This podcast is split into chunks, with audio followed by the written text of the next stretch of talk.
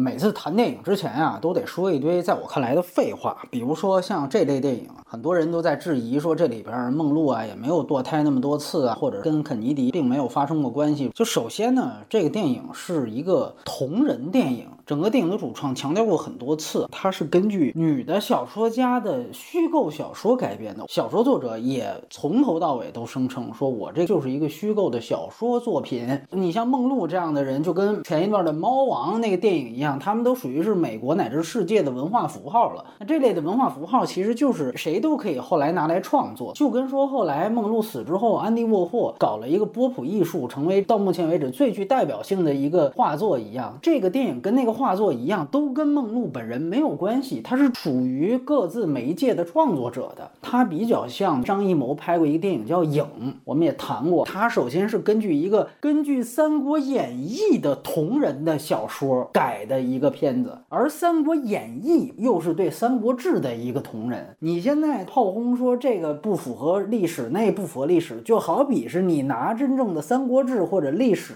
去反击《影》一样，很没有意思。你。总得给大家留出创作空间。还有这个电影在性别议题上引起了很大的争议。首先，我觉得作者的表达并不在男女，而在左右。他讲的就是被嫌弃的梦露的一生。那你可以去看一下这些男性具体都是是谁。有两个跟他三 P 的影二代，一个呢是查理卓别林的儿子，还有一个是爱德华罗宾逊的儿子。然后还有阿瑟米勒，包括当时的美国总统约翰肯尼迪，这些人物都是左翼人士。这个电影当中出现的绝大部分男性都是亲左翼人士，跟梦露完成三人行的这个是查比卓别林其中一个儿子。那他的父亲我们都知道，当时是受麦卡锡主义影响的最有名的左翼人士，曾经被乔治奥威尔指认为赤色分子，被驱逐出美国了。然后后来也受到像赫鲁晓夫接见，也是因为他离开美国了，所以说哪怕是同人，时间线也对不上。所以首先在小说作者那儿只能把他写为他的儿子和梦露有过这么一段感情，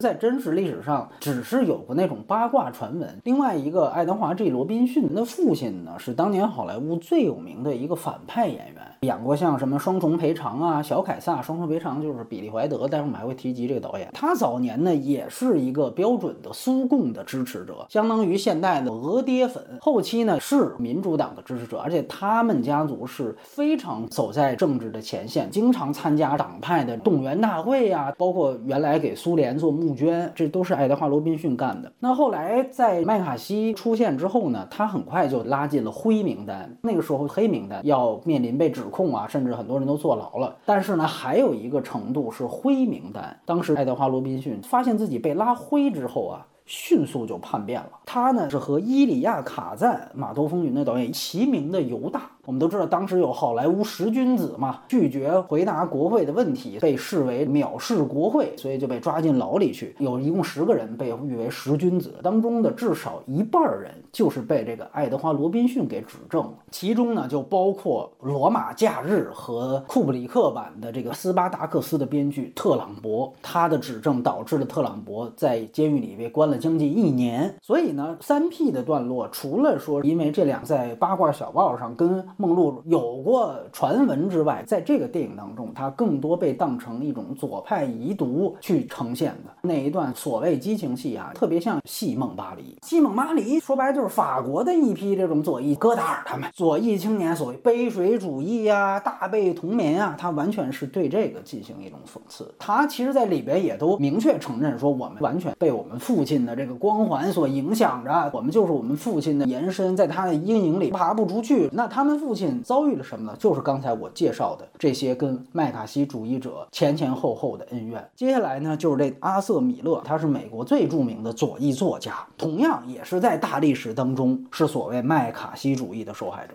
他主要是被他原来的好朋友刚才提到的伊里亚卡赞指认为赤色分子的。之后他们两个人一度就决裂了，甚至还曾经用。各自自己创作出作品来互撕对方。虽然在这个片子当中没有角色来扮演卡赞，但是有一段提及了卡赞，就是当梦露跟布罗迪演的阿瑟米勒第一次吃饭的时候，梦露说你的那个角色啊比较像契科夫的一个形象的时候，他立刻反应很过度，不是表示很同意，反而还追问了一句说这谁告诉你的啊？是不是卡赞说的？可能熟悉所谓八卦历史人知道卡赞是他们两个的一个媒人，但是在他们两个说话的时候，就这五五。五年啊，实际上是卡赞跟阿瑟米勒关系最最最糟糕的时候，因为那这个时候啊，HUAC 就是非美活动协会的麦卡锡的那些聆讯会已经都结束了。他一旦觉得指责我好像是抄契诃夫一样，他就觉得是卡赞在背后黑他呢。包括刚才我提到了，在那个阶段，两个人刚刚结束了一个堪称是美国最有意思的一段左右互撕。就首先是米勒在五三年、五二年先写了《萨勒姆的女巫》，他借着这个猎巫行动去批判麦卡锡主义对他们的迫害。然后随后卡赞呢就拍了影史经典白兰度演的《码头风云》，就是在为他自己和麦卡锡运动洗地。这个理解呢，一来是后来普遍的影史共识，但更重要的是，当时阿瑟米勒首先也是这么理解的。所以马上米勒又写了一个戏剧叫《桥上一瞥》，前两年还复排了一次，马强演的。这个《桥上一瞥》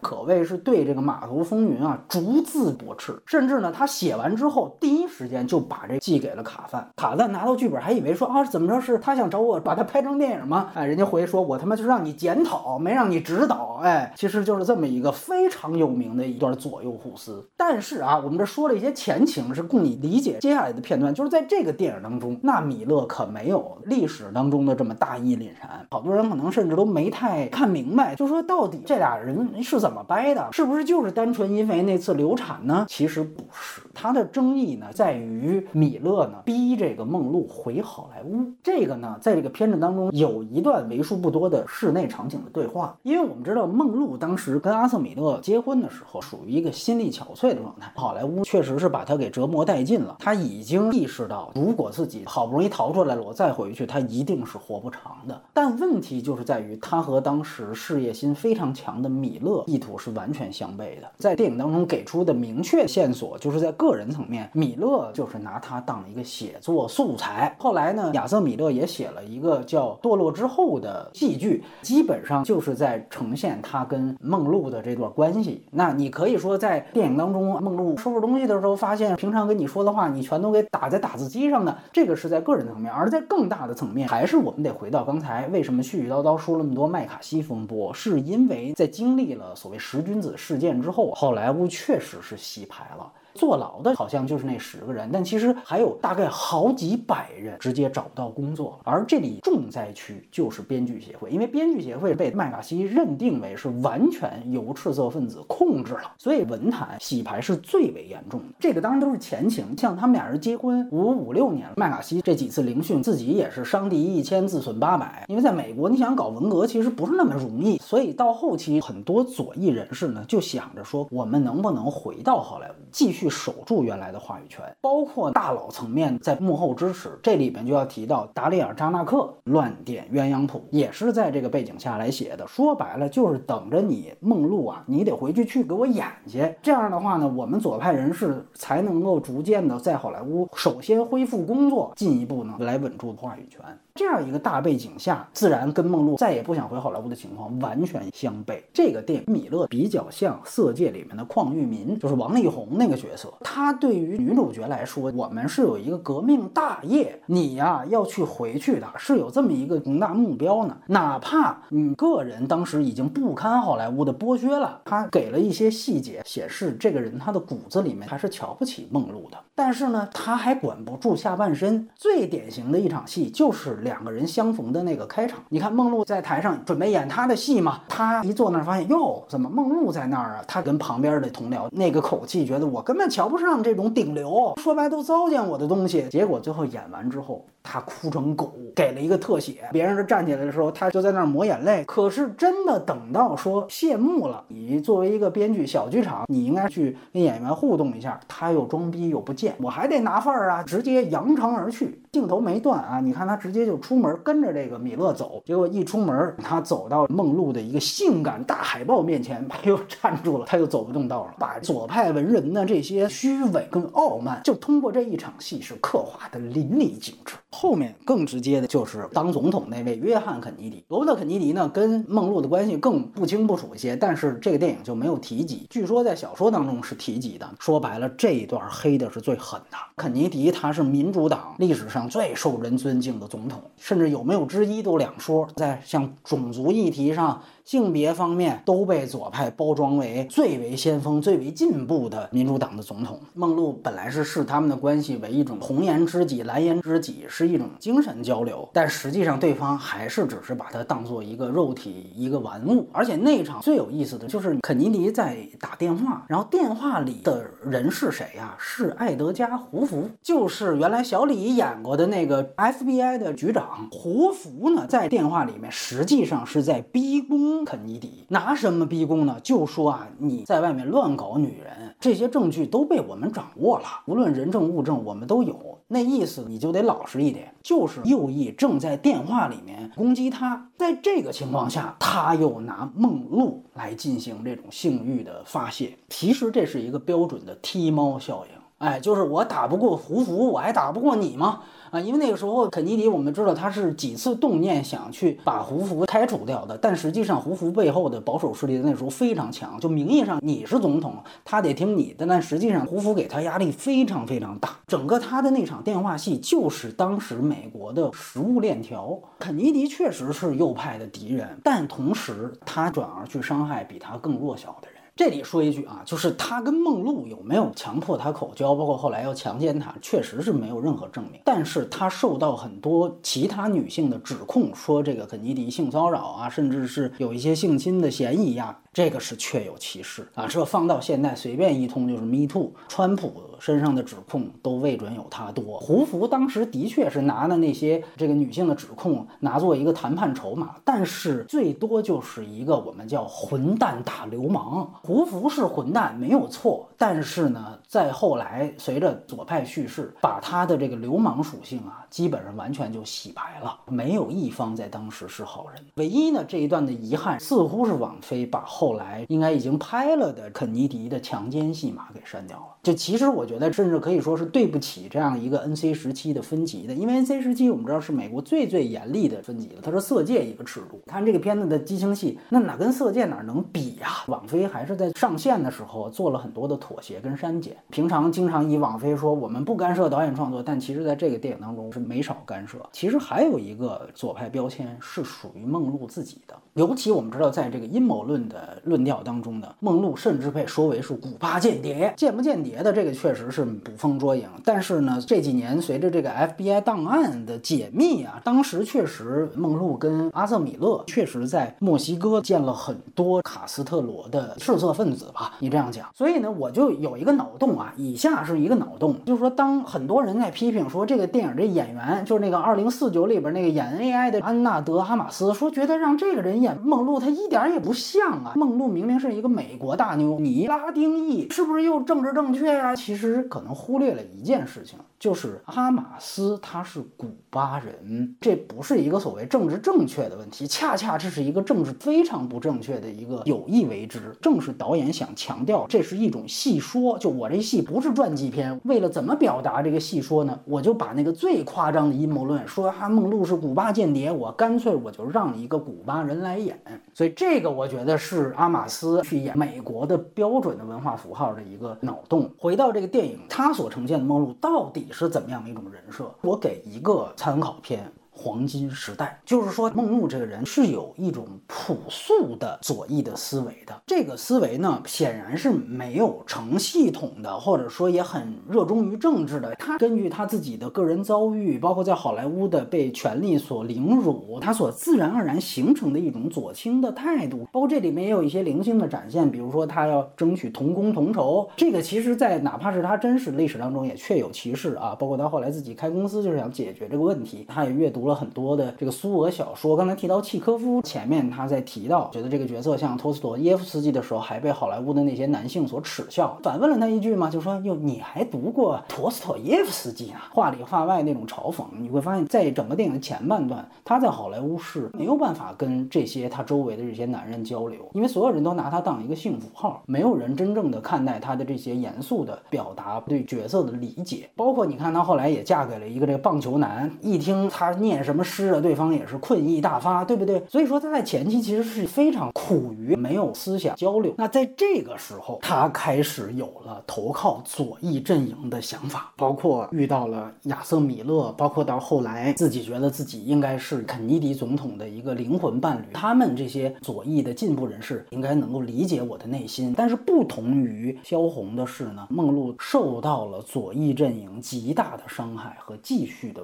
剥削。这个确实就是刚才我们提到这些剧情，这里面拍的最狠也最让人心疼的一幕呢，是在梦露被肯尼迪强迫口交之后呢，他听到了电话的听筒里面，胡福在继续提到说女性对你的性骚扰指控会伤害我们伟大的国家。在听到这些话的时候，他实际上是主动的去替肯尼迪排忧解难。我还知道以大局为重啊，我肯定不会像那些女孩一样。结果话没说完就被肯尼迪再次强奸了。他想表达的就是他明白有右翼人士像胡福对于咱们左翼的总统是有猖狂的进攻的，我一定是不会做阵营的叛徒的，请你放心。结果对方继续视他为玩物。当然，刚才提到这些所有的左翼人士对梦露实现伤害的一个最明确的动作，就是各种堕胎和堕胎的变形体，贯穿梦露全篇的就是三次堕胎。导致了他最后的死亡。首先，那三人行那两位影二代，可能那个段落看起来他交代的比较隐晦啊，包括他在决定堕胎之前是先去看了他妈妈，是不是说我们这家族有遗传的这种精神病史，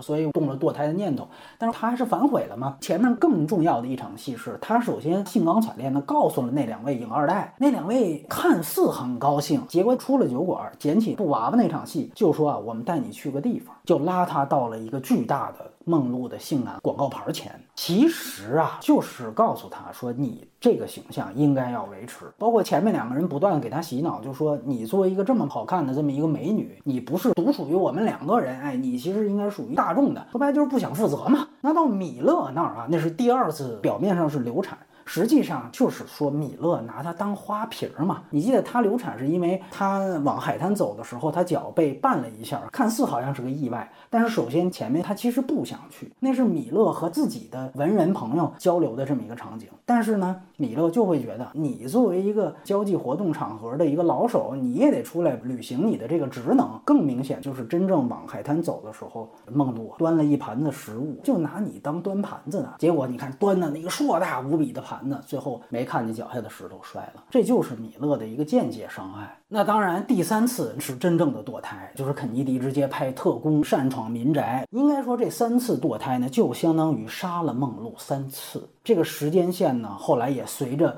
每次堕胎的发生越来越混乱，所以你看到前面好像你能找出时间线的分野的这个规律，到后来这个规律越来越难琢磨。其实就在这儿，但是这些都不重要，更重要的是他的表达就是在说左派，尤其像民主党人一直所谓捍卫的女性权益，就是堕胎权。他要讲左翼人士用他们自己捍卫的所谓女性堕胎权，反而杀死了一个女性，这是标准的打着红旗反红旗。当然，也是他在西方啊被以左翼媒体控评的这些炮轰的一个很重要的原因。当然了，人家也举了一个明确的硬伤，他给了一些用电脑 CG 特效做的婴儿的镜头，这里边不断出现，对吧？甚至中间有一幕，他还让这个婴儿和梦露进行对话，这就产生一个问题，因为亚森米勒跟他流产这个事情确有其事，那帮人又拿这个真相出来，就一对比，发现就是当时他流产的时候，因为这能算出来，这个胎儿不可能像这个电。影表现的一样，就已经成为一个婴儿的形状，就是攻击这个电影，故意把胎儿变成继承的人类，来误导说堕胎是杀人。咱们准确说，确实这里面无论哪一次，梦露都没显怀呢。有没有 CG 画的那么全乎，跟《二零零一太空漫游》那婴儿似的？这个确实是存在这么一个硬伤的。所以就这点来说啊，我觉得左派媒体攻击他呢。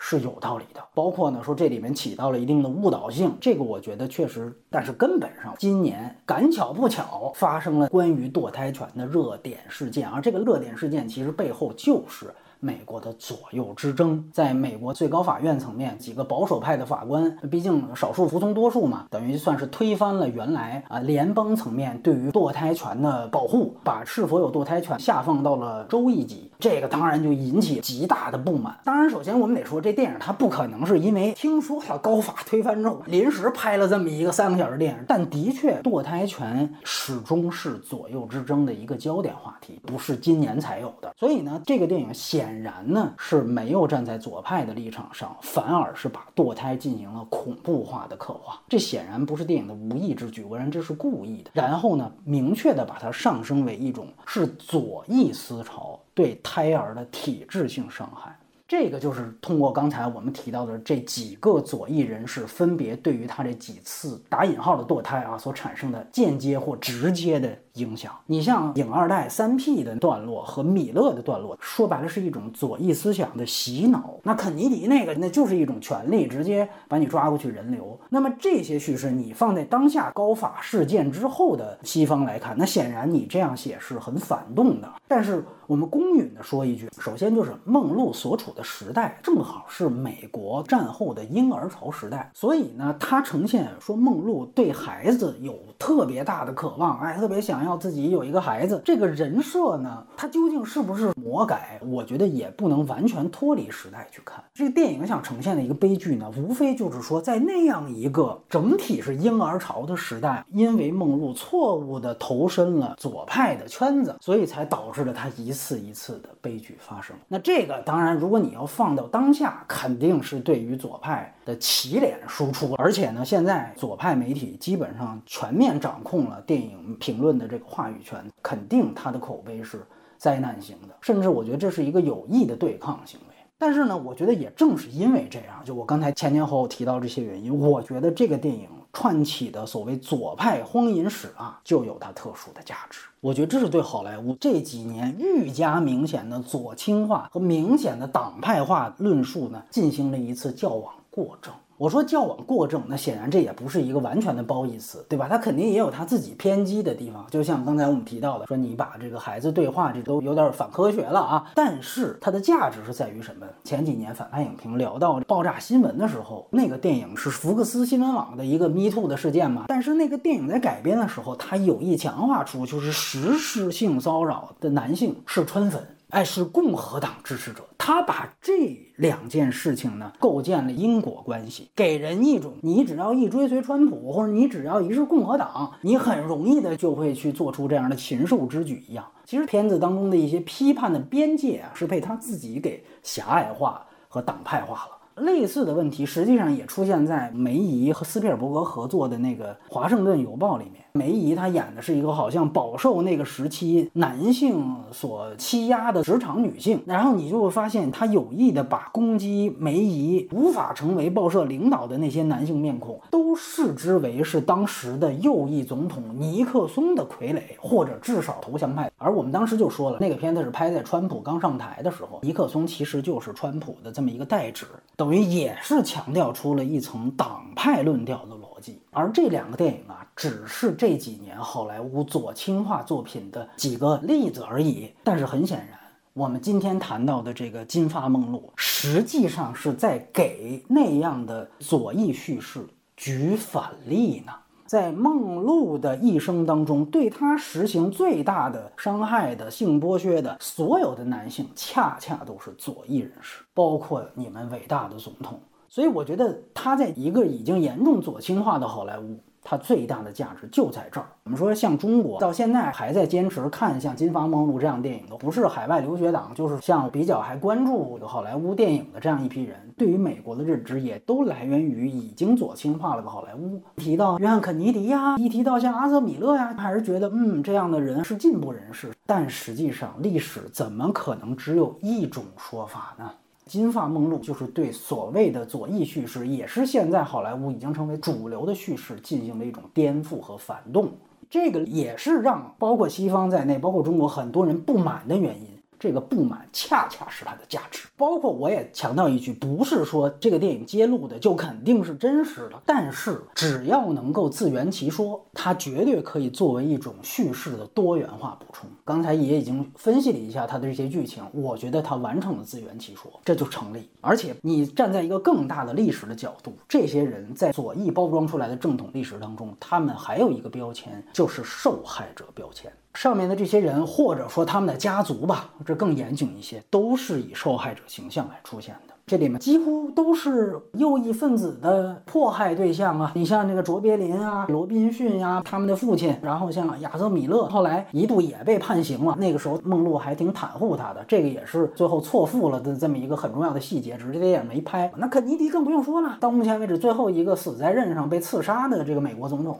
这些人都是在大历史当中的受害者，但是在这部《金发梦露》当中，他们全部变成了施害者。这层表意啊，哎，无独有偶，也出现在今年的另外一部美国著名人士的传记片当中，就是《猫王》。猫王跟梦露啊，确实算是等量齐观的文化符号。正好猫王今年也有一个是巴兹鲁曼拍的啊，原来拍《红幕布三部曲》那个导演，他的主演呢是汤姆汉克斯，演了猫王的一个经纪人，而那个经纪人是害死猫王的罪魁祸首。我为什么要强调汉克斯？为什么要强调这个剧情？就跟梦露的作用是异曲同工的。为什么经纪人一定要由汉克斯来演呢？因为《阿甘正传》，《阿甘》里面有一段，说猫王抖腿的动作是他在路上偶遇了脚有残疾的阿甘，就是汉克斯嘛。猫王是看到阿甘抖腿，他才获得了灵感，他就把这个加到了自己的这个舞蹈里面，才让自己大红大紫。后来阿甘在这电视还看见了那个猫王的片段。阿甘励志主题就是在说，是阿甘这种红脖子的白男，才是美国一个又一个巨星偶像。甚至是公众人物的成功来源，这就是所谓的人民塑造历史标准的一个白男主旋律叙事。但是今年的这个猫王，他就告诉你一点都不对，就是猫王的所有的这个抖腿的舞蹈灵感啊，被解释为来源于黑人。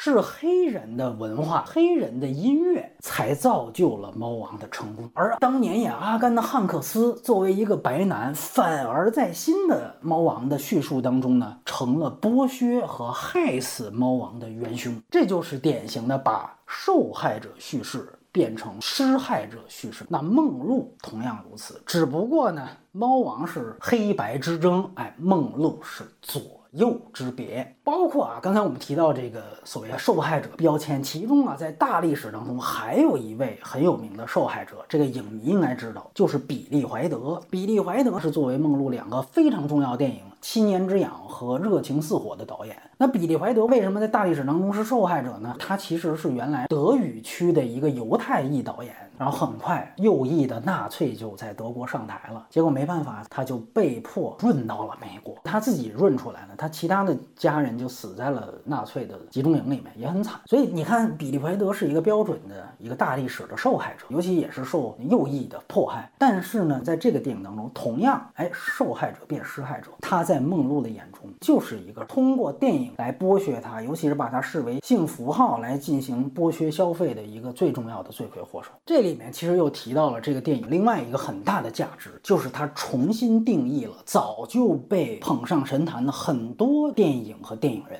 这个电影完全提供了一个反向的再审视，甚至是直接批判。首先就是说七年之痒名场面，就是地下铁吹过的热风把梦露裙子掀起来的那一段，一直是所谓影史名场面面的，对不对？当时这个名场面拍的时候，是比利怀德故意邀请了非常多的媒体，反正是外景，干脆就把那场戏。变成一个路演的宣传，这个路演式拍摄的噱头就是怀德想的，但正是因为这个噱头是夸大了梦露被剥削、被凝视，对吧？大家现在老提这个男性凝视，还说这片的男凝，待会我们再提这个事情啊，就是实际上是怀德当时这个噱头扩大了一切这方面，所以你看这个电影反复的去拍。摆裙摆，她拍了大概三组，三组都是不同表意，一个视角是电影的视角，就是比利怀德的视角，因为我这是一个片中片嘛。还有一个视角，你注意是现场的那些男记者和那些吃瓜群众也好，是他们的视角，包括给到他们的反应。还有一遍是给她丈夫，人群当中最后试点落在她丈夫，就是说她丈夫很愤怒。结果紧接着下一场戏就是梦露再次遭遇家暴。虽然呢，家暴是棒球男的锅，但是导火索确实也是来源于怀德消费梦露的噱头，这是七年之痒。那后来热情似火呢，就更有意思了。首先，这个电影在影史上是被誉为所谓跨性别的一个先锋之作，国内国外的口碑都非常高。但是我想说，所谓跨性别暗示啊，其实主要集中在双男主身上，托尼·柯蒂斯跟杰克·莱蒙在那里边，梦露露啊还是肉蛋。这个电影其实清楚的点出了这一点，梦露。在那唱歌那场戏，就有了一段跟比利怀德的集中冲突，就是说你别以为你写的荤段子我看不出来一样。什么荤段子呢？说他像装了弹簧的果冻，这个像装了弹簧的果冻啊，实际上是梦露热情似火的出场镜头。弹簧果冻形容的是梦露的屁股，就是这俩男主角刚刚乔装成女性，所以他看见梦露之后就说：“哎，你看这个大美女这屁股。”当时比利怀德的镜头啊也是剥削的拍着的，就直接大特写给了他的屁股。所以梦露的出场实际上是一个屁股的出场。他当时这几个电影的镜头对于梦露的使用，那是非常标准的剥削的拍法。金发梦露还给了一个。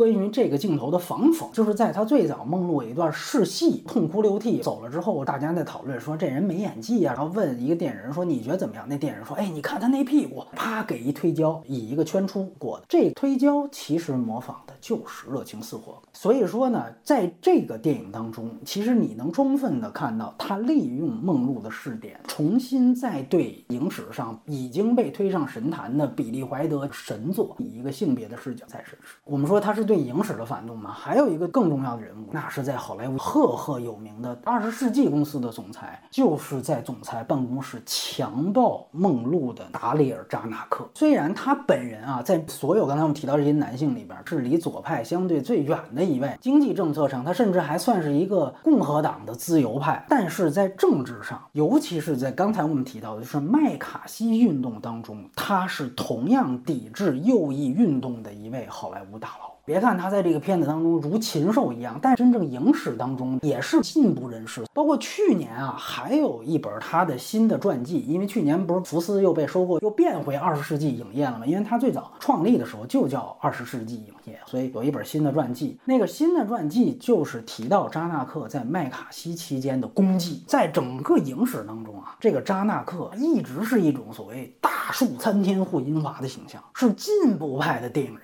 包括如果你现在去看当时对于好莱坞所谓黄金时期概述跟总结呀，这个扎纳克可以说是总统山级别的人物，他相当于维恩斯坦加凯文费奇。因为像凯文费奇现在是当下好莱坞最牛逼的制片人啊，但是凯文费奇上面还有老板。当时扎纳克是直接对股东跟董事会负责，就是我既下场亲自去操盘每一个项目，同时我又直接是制片厂的老板。他当时是权倾一时，对于电影的变革的贡献是非常非常大。甚至呢，他在工业史上还有一个非常大的功绩，就是推广了变形宽银幕系统。福斯研制出来的那个名字叫西尼马斯科普，这个其实是帮助了电影赢得了与电视的第一次竞争。因为那个时候四十年代末五十年代初的时候，电视开始普及，很多电影人就焦虑电视取代电影，就跟现在说流媒体取代电影一样，这是第一回。当时怎么最后电影保住了自己的优势地位？扎纳克是立下头功的人，他当时就想说，你电视趋近于正方形的比例。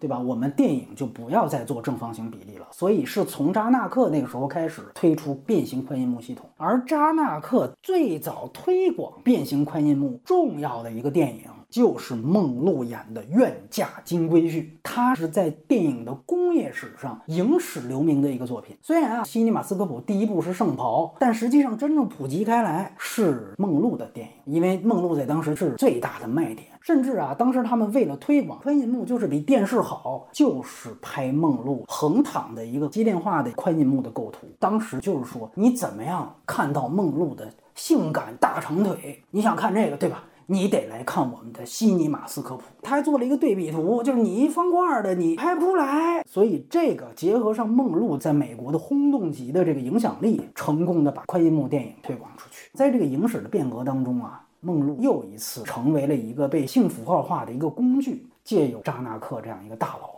完成了电影工业史的变革。整个《金发梦露》的一个隐含的价值，就是无论是比利怀德这样的牛逼电影人，还是《热情似火》这样所谓影史的里程碑神作，还是电影在工业维度的历次改革，都是建立在对女性的剥削上完成的。你了解这些，你再去看电影的这些镜头语言，尤其是频繁的变换画幅，究竟是为了什么？这个绝非一些不懂装懂的人和一些营销号所说的，说这导演就只顾自己炫技，这不是炫技，全部都是对当时每一个人的电影标准的防风。变形宽银幕在这个电影当中就是所谓的二点三九比一啊，那个时候是二点五比一。变形宽银幕在《金发梦露》当中的第一次使用，就是梦露去见扎努克的走廊那段戏。扎努克就是强奸他的这位大佬，而变形穿衣幕成功被推广，就是这位强奸犯他在影史上的功勋卓著之一。这是非常高级和非常明确的一种对于电影史的反动和对于一些啊没有被放大的电影人物劣迹的揭露。我不知道这样的电影为什么会赢得这么大的恶意，其实在我看来是很不公平的。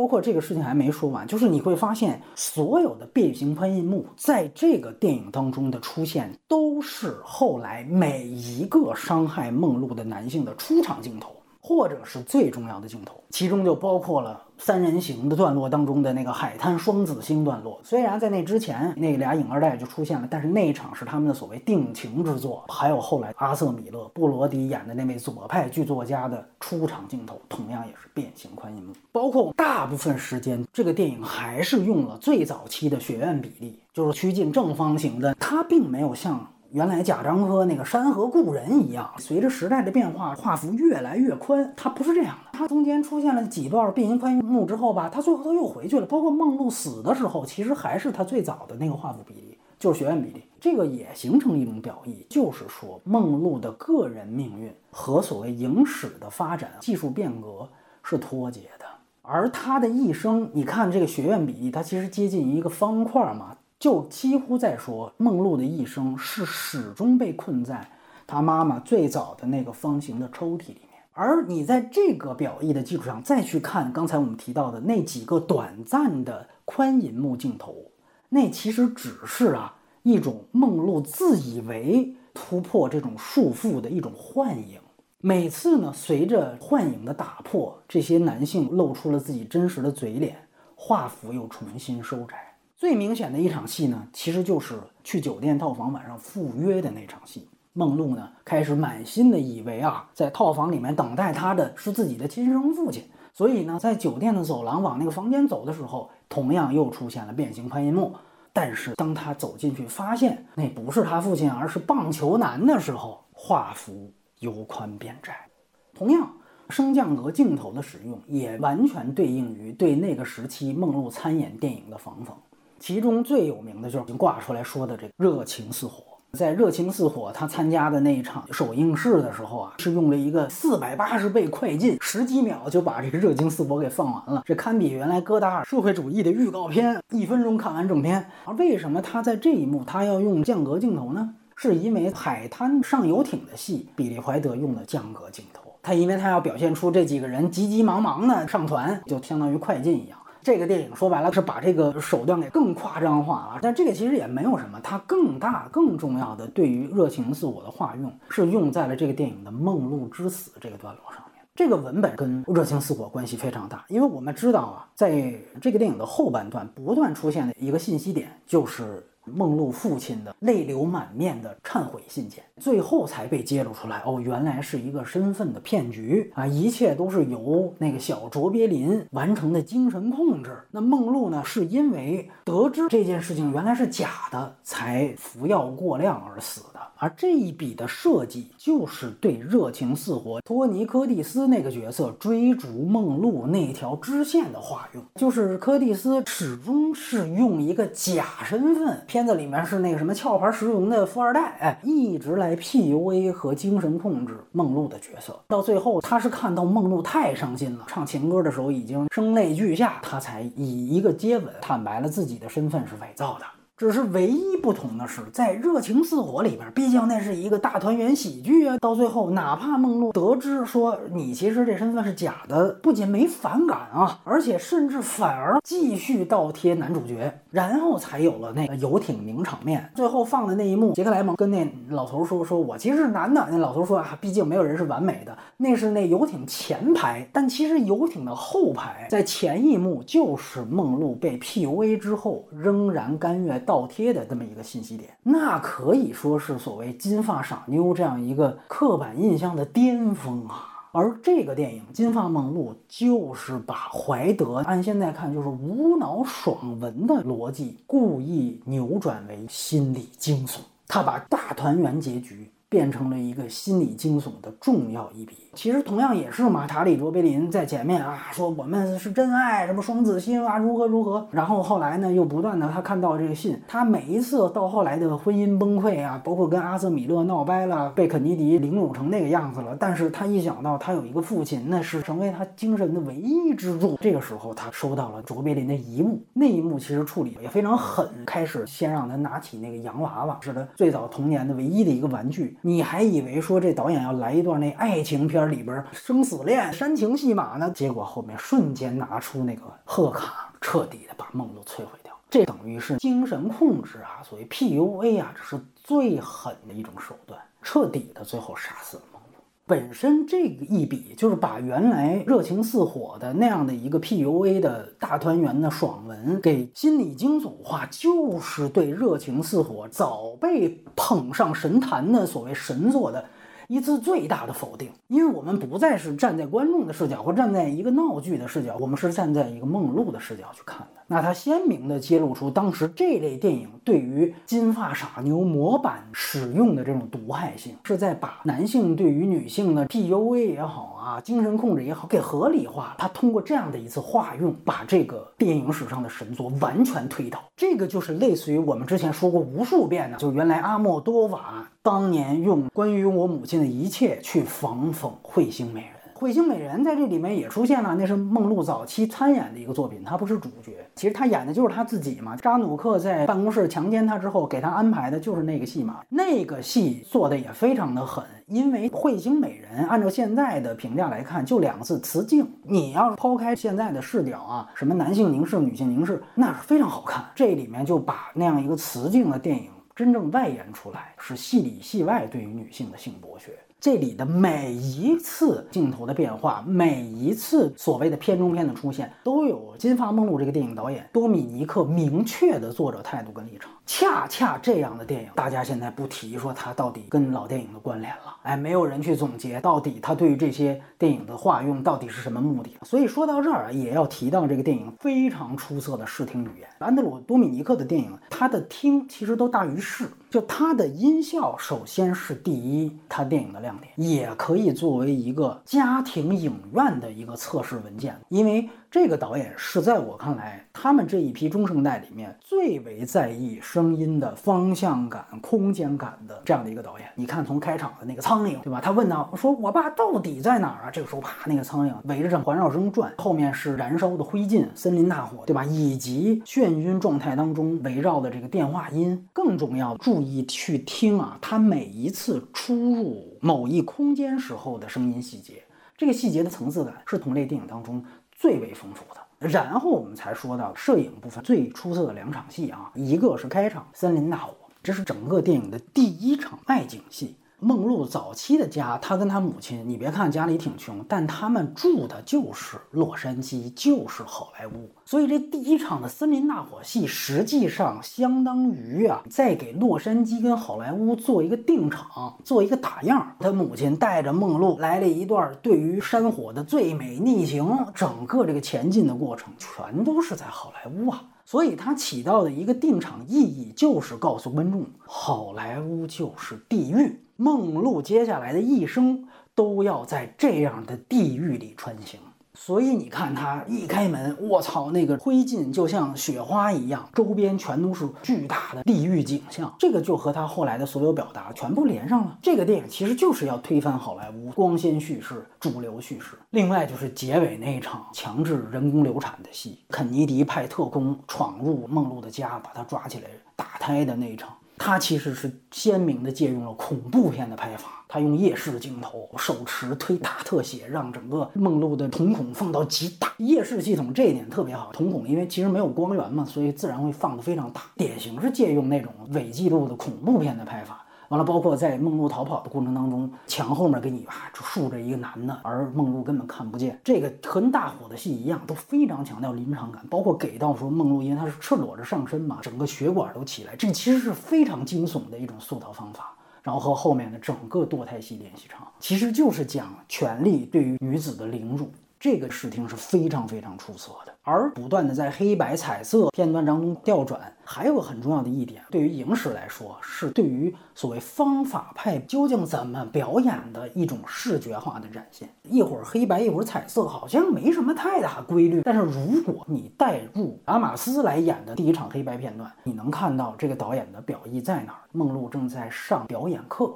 那个讲师在那儿说光圈是什么？光圈怎样怎样？那个讲师啊，我要是没看错，可能是李斯特拉斯伯格，也叫李斯特拉斯堡。是这个斯坦尼斯拉夫斯基的方法派在美国的最大的一个所谓代言人吧，几乎所有方法派演员都是他带出来的，什么白兰度啊，包括后来的什么霍夫曼、帕西诺、德尼罗什么之类的。大概是说啊，你要想象在你真实的身体旁边还有一个用你自己头脑创造出来的假想角色的身体。其实整个后来的视角的分野就是按照这个光圈理论来进行的分割。你包括到梦露之死，躺在床上，先开始给了他另外一个他创造出来的角色抱枕头的动作，然后摄影机提起来，最后就走到了床下。其实走到床下就是他离开了那个光圈，在光圈之外停下了。这一套理论像是给你视觉教学片一样，告诉你方法派是怎么样去让演员调用精力、痛苦，然后去把它用在了表演身上的。这种表演呢，其实到后来随着梦露的情绪，实际上是一种 NG 反应，就你没有办法再去演了。这个脉络非常清楚的，前面是一种比较规律的一种展现，就比如说他在演无需敲门那样的一个精神病人的角色的时候，他声泪俱下，演得非常痛苦，最后那些男的都看懵逼了。就刚才我们提到的，完了他在演无需敲门的时候，他脸上有一道划痕，到后来他给他母亲洗澡的时候，他母亲脸上同样也有一道划痕。才解释了前面的无需敲门，他为什么要那么演？实际上，他带入的是他母亲想要杀死他的经历，所以这个也是帮助我们拓宽对于方法派表演的理解。我把我母亲的角色带入了，就是在这种体验带入里面，我不一定还是那个要被杀死的人。那到后来，我们知道方法派表演，你看与梦露一周和一些真正有效率的戏剧派的表演的大拿起到了很大的冲突。比如说像劳伦斯·奥利弗，就是因为他的这个痛苦经历，没有让他有办法去服务于一个非常浅薄的人物。所以这个在后来热情似火啊那些比利怀德戏当中出了大问题，包括他到火车里面在那插冰的那场戏，他突然说：“我其实就是傻。”完了，在这时候突然想到了自己被剥削的情况，就是说我浑身血管爆裂什么的。那场戏是最典型的梦露，他用方法派调用的表演，已经突破了。比利怀德给他限定的这个浅薄的金发傻妞的人设，随着他一次又一次的受到伤害，他再去演你的屁股像装了弹簧的果冻的时候，他已经完全没有办法去带入一个金发傻妞的形象了。这是对于整个片名就这个 blonde 最大的否定，就是我的经验无法带入这样的一个失真的傻妞，所以他才崩溃。这个崩溃并不是影史上我们理解为说梦露当时嗑药嗑多了或者耍大牌，而是因为好莱坞对于他的剥削。对于他的不公所导致的，最后正是因为这个和浅薄角色之间的冲突，导致了他无法适应好莱坞，所以你才会看到无数次在不同的空间时间当中流淌的那种剪辑方法，大量的境内蒙太奇。就到底我是在机舱里面，我还是在剧场里，就他没有办法再去演了。我也是能够感受到导演的一种态度。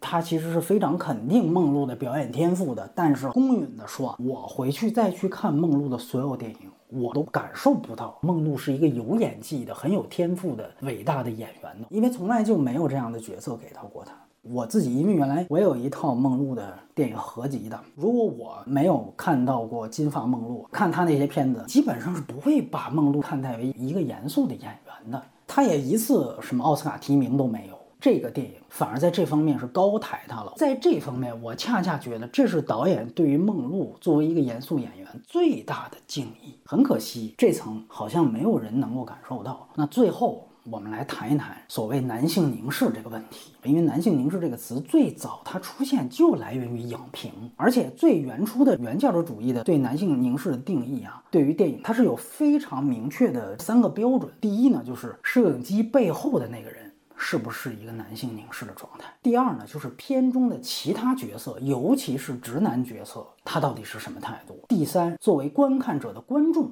看待这个女性角色。他到底是什么视角？从这三点来看，首先，电影给出所有把梦露当成性符号、当成行走的金发傻妞的这样的人，电影给予了明确的讽刺或者否定。最明显的一个段落啊，就是到最后一次首映式给一个所谓升格镜头啊、慢动作面孔的时候，他故意给出男性的那种血盆大口，给了很多是特效镜头嘛。把那个男性张嘴的那个样子做成像怪兽一样，包括七年天之两那性感名场面的群底段落，他是故意安排一个群演，哎，你就趴地上给我看。那每个群演的走位，这全都是金发梦露这个剧组的设计啊。这些所有的段落都是有意为之的，他就在展现所谓男性视角这种猥琐，包括防讽热情似火、屁股像果冻的那个大推销。如果你再仔细看一遍，那是非常讽刺的。就是梦露试完戏之后，人家都在在那儿做严肃的讨论，这个人做方法派的表演，到底他算不算有演技啊？完，另外一个人说，哎呀，这就是这些人迷恋方法派的原因，如何如何。完了，争执不下的时候。其中一个人问了一句：“他说，老板，你到底觉得表演怎么样啊？”那个人往外看梦露，说：“你看这人屁股多翘啊！”就说白了，你们那一套什么戏剧派、方法派之争啊，在梦露身上大可不必。我们选不选他呀？我们就看他屁股翘不翘。所以啪给一个大推销，这个显然是一个讽刺段落。我就最后发现，就是大家给这个电影直接安上一个男性凝视的帽子，我其实是觉得奇怪的。如果我们贸然的把它和开心麻花那类电影相提并论的话，因为最近在简中被打上男性凝视标签的，无非就是金发梦露、分手的决心，还有就是哥你好。那说白了，如果说你贸然的把它跟开心麻花相提并论的话，你不仅选择性的忽视了我刚才提及的这一个又一个的片段以及它的用意，同样你也忽视了。这些批判所带来的正向价值，你是不是高看这个电影其实无所谓，更重要的是我们要去审视对于女性的使用，到现在为止还是这个样子。哥你好，其实就还是这个样子，开心麻花就还是这个样子。金发梦露把它反讽的拍出来，所以你贸然的去给他扣帽子，也等于把他批判所带来的这些价值一并给否定掉了。你也自然就高抬了那些真正猥琐电影的格调，而且好像这三个电影全球票房最高的还真就是《哥你好》啊。但是《金发梦露》确实也很难讲，它是一个所谓女性主义电影，或者说它有任何女性主义表达的意图，包括说它对于好莱坞啊所谓性剥削的抨击呀、揭露啊，在我看来是从一种来自保守派视角出发的。所以也有很多啊女性观众说说这个片子好像，即便我们看出来你这意思，梦露是悲剧人物，你这是批判的啊，但是我们也无法代入。那我觉得是有道理的，因为整个这个电影呢，它根本就不是站在女性主义的角度，它实际上是对左派大本营，也就是好莱坞腐化堕落生活的一种揭露。所以我说这不是男女之争，这是左右之争。我给你举一个最明显的例子。就是你看到中间有一段梦露啊，首映式坐在台底下看大银幕上，她自己正在那儿唱《钻石是女孩最好的朋友》那首歌。你看那一段的时候，它呈现的是梦露在台底下是很痛苦的。他给了很多特写，有正面有侧面，甚至还有一段对白，可能我不知道是不是网飞加的啊，还是说导演生怕观众看不明白会错的意。其实技法是挺生硬的。就说啊，其实这不是我。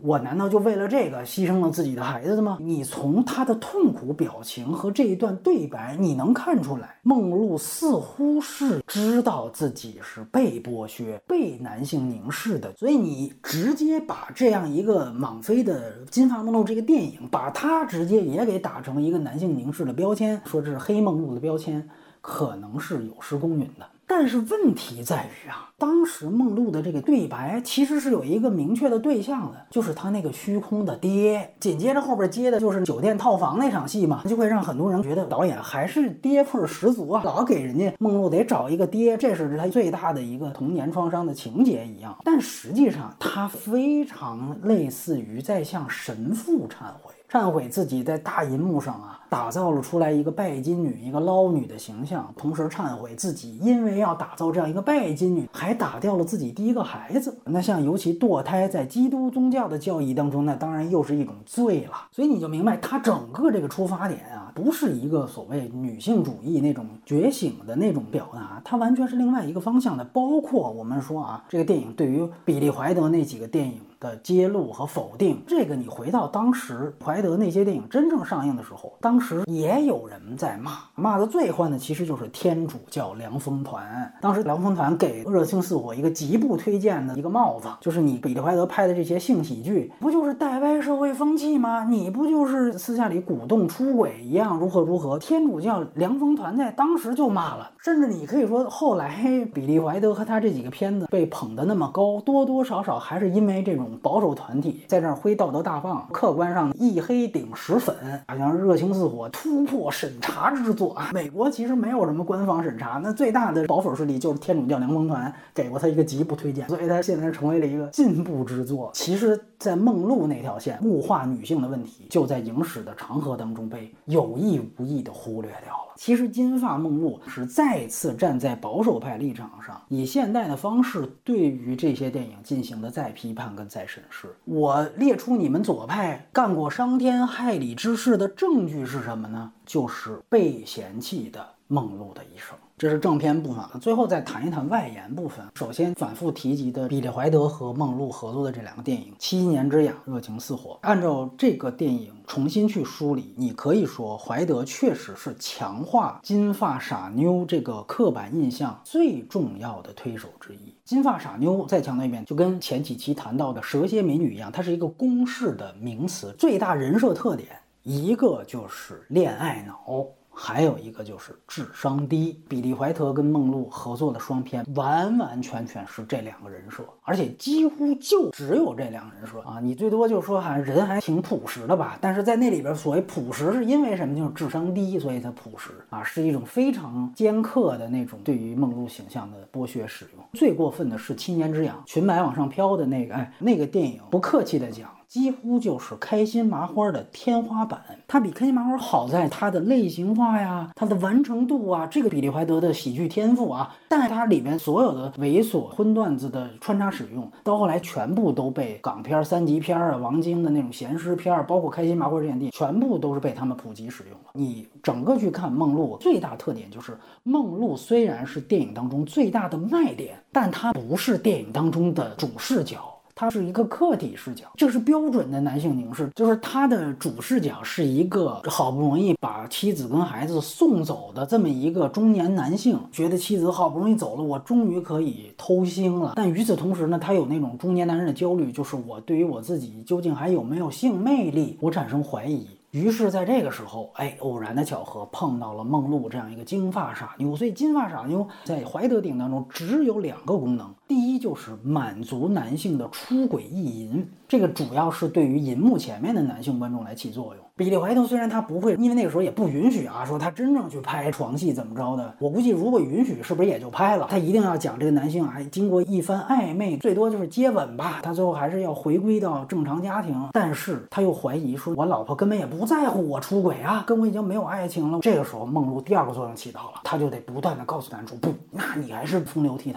的，我见着你我都走不动道。所以到最后一定要通过梦露再。次帮助男性恢复所谓雄风，包括里面有大段的那种性暗示。哎，其中一个就化用在肯尼迪口交那一段，其实他都 N C 时期，他可以直接拍生殖器啊，他也没拍，他是用一个电视屏幕上的火箭直接升起来，象征的是勃起了嘛。这个手段最早你要追根溯源，也是怀德时期的。他《七年之痒》里，当时男主角一见到梦露啊，随便穿个睡衣就出来了，得露肉啊。他当时手里拿着瓶香槟，就把那香槟往裆部一放，正好那机位呈现男主角就勃起了。然后后面两个人就展开了一段那个拔这香槟塞子的这么一段，后来也是被开心麻花或王晶这种滥用了。你看到哥你好，就那玛丽跟她老公在那儿说，我那戒指拔不出来了。就原来杨灿里边也有种荤段子，我拔不出来什么之类的。整个这一套追根溯源都是比利怀德。我们现在一谈到这都是大师，这都是神坛上的人物。但是你如果按照这个视角，七年之痒基本上怀德就是个美国王晶水平，包括热情似火，就单独说梦露的那一段，男主角托尼科蒂斯乔装为一个富二代跟那儿钓马子，整个这一套片段是后来标准的 PUA 教程的最原始版本。包括这个电影当中相对有先进性的地方，通过让两个男主角反串为女性，也让男性感受到了女性生活当中无处不在的性骚扰。但是杰克莱蒙随着他变成了一个女性，他也变成了一个捞女，就是电影是通过建立一个捞女人设到男主角身上上身了，通过这个来证明他已经完成心理上的跨性别。就等于说，杰克莱蒙也像片中的梦露一样，也一样愿钓金龟婿了。但问题是，美女愿钓金龟婿，这个本身就是刻板印象嘛？只能说，看待老片儿的时候，是不必完全用当下的价值观去吹毛求疵。这个没错，就像我们之前谈到《乱世佳人》的争议的时候也一样。但是我同样也不认为啊，需要去过分强调说早期某部经典电影的所谓先进性，因为那个时候的老片儿往往都是复杂和多元的。它的先进或保守是不能一概而论的，所以就提醒我们，无论在什么时候，也要摘掉时代滤镜，这是一点。第二点，还是回到原来我们谈怎么看待《乱世佳人》，单纯的拿现代眼光把它作为一种下架当时电影的理由是不可以的。但是如果说有一个斯派克里的黑色党徒一样，通过黑人的视角对于《乱世佳人》进行仿讽，如果有这样电影的话。我觉得我们也应该给予这种仿讽电影一个极大的价值，而这正是今天《金发梦露》在对比利怀德电影所做的。所以这个最后就也谈到多米尼克的前作。首先，他的《神枪手之死》当然是零零时代最好的好莱坞电影，甚至跟《血色将至》啊一时余亮。你别看我主要今天肯定了梦露这么多，但还是《神枪手之死》技高一筹。我觉得最好的是他在摄影上，这个电影没有赶上，因为网飞呢最后是否决了。多米尼克继续用胶片拍的这么一个提议，原来经常说网飞从不干涉，现在你看这几年股价往下走之后，资本家面目也尽显啊。首先这个质感上就没有办法比，第二就是《神枪手之死》的摄影师是罗杰·狄金斯，是他生涯最好的一部摄影作品。就是刚刚进入到好莱坞有创造力的导演和一个资深摄影师，正好在他们最好状态时候交集所完成的作品。我这里更想提及的是《温柔杀戮》，也是皮特·普兰比主投和他自己主演的一个片子。其实到这个《金发梦露》，普兰比也是联合出品方。《温柔杀戮》我为什么要着重提？是因为整个利用梦露谈的是左派巨大的喻体跟本体关系，在《温柔杀戮》里边就已经初见端倪了。温柔杀戮是用赌场的抢劫比喻金融洗劫，他讲铁锈地带。这个也是美国最早关注袖带萧条的一个电影，那是一二年，当时百业萧条，只有当地一个赌场还在开放。赌场的老板就想，如果我要打劫自己的赌场，肯定没有人怀疑我呀。但是那些赌客带的都是他们的钱，我要是找两个人去洗劫一下，这些钱也能直接全都归了我。他就真的做了一次打劫，成功了，根本没有人发现现是他干的。后来他洋洋自得呀，终于有一次喝高了，酒后吐真言，把监守自盗这个事情给输驳出去了。有两个小混混，属于那种瘾君子，一听说有这么一个事儿，脑筋一动，如果我们再蒙上脸去抢劫一下他的赌场。肯定所有人都会以为是他监守自盗了第二次，钱归我们，最后锅归他。于是呢，就来了第二次抢劫，结果也成功了。这都是前戏。到这个时候，布拉德皮特他作为一个黑帮老大，的一个杀手去这个小镇来收拾他们。他到这儿很快就能查明，第二次抢劫就是那几个毒虫干的。电影没费多少口舌，但是布拉德皮特告诉上将，第一个要杀的是赌场老板，因为如果赌场老板不死，还会有第三次、第四次、第五次。这个赌场老板谐音啊，他叫崔曼还是叫什么曼？其实就是雷曼公司。抢劫犯是华尔街，而皮特演的就是美国政府。他通过这样一个盗匪片，整个复盘了零八次贷危机及其解决方式。它一个非常大的明示系统啊，不是暗示，就是无论是什么场景，汽车的收音机、酒吧的电视播放的，要不然是时任的总统，要不然就是总统的候选人在谈金融危机。小布什的谈话，总统竞争者麦凯恩的谈话，还有就是奥巴马的谈话，通过这个去锚定整个寓言故事。这个以小见大的格式初见端倪之后，才有了今天的金发梦露。最后呢，我们谈及一下十年前那个《与梦露一周》，其实是大名鼎鼎，现在应该说是臭名昭著的维恩斯坦操盘的一个电影。当时演梦露的是米歇·威廉斯，也是拿到了奥斯卡的提名。包括里边甚至还有《哈利波特》宇宙的两位大主角啊，一个就是小雀斑，他演那个片的时候还没有什么神奇动物项目呢；还有一个就是赫敏，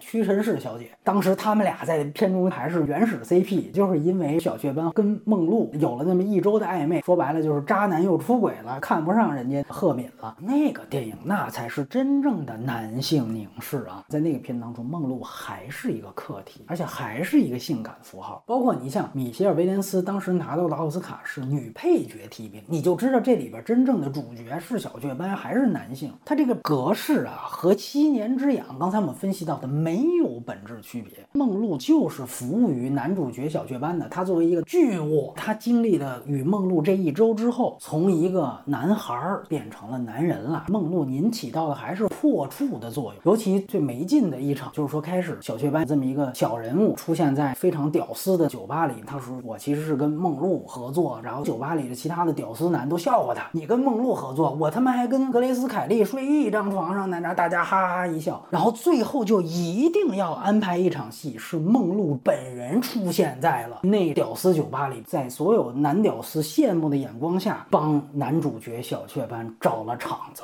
就这种设计吧，就特别开心麻花。所以我为什么上来强调说那片子是维恩斯坦要操盘的，其实一点悬念都没有。但是你去翻那个片子的，比如说豆瓣影评啊，你看当时没有任何评论提什么男性凝视啊、男凝啊如何如何，为啥呀？那时候简中世界没人知道这词儿。今年还去年终于学会了，哎呦，到处扣帽子。反而当年啊，这是一个非常标准的男性凝视的作品。而且他还有一个证据是什么呀？里边小雀斑作为一个巨物，安排他说去给找个剧本。翻剧本的时候，他发现，哟，梦露在屋里呢，正在厕所里浴缸里洗澡呢。完了，他洗澡的所有的片段，你得把腿抬高了。完了之后，一边洗澡一边唱歌，就一定要拍出一种非常性感的那种状态。接下来你就看小雀斑绷不住，就去到赫敏那儿就去发泄去了。那个电影拍的那个油腻呀。反而是小雀斑，因为他长了一张这个人畜无害的脸，尤其是年轻时候小雀斑。你看后来人家都演跨性别去了，确实他是属于直男里面比较草食那种长相。幸亏是找的他，但分一个稍微油腻一点，哪怕高司令，真的完全就不能看了。包括对于梦露呈现在里边就是一种人设，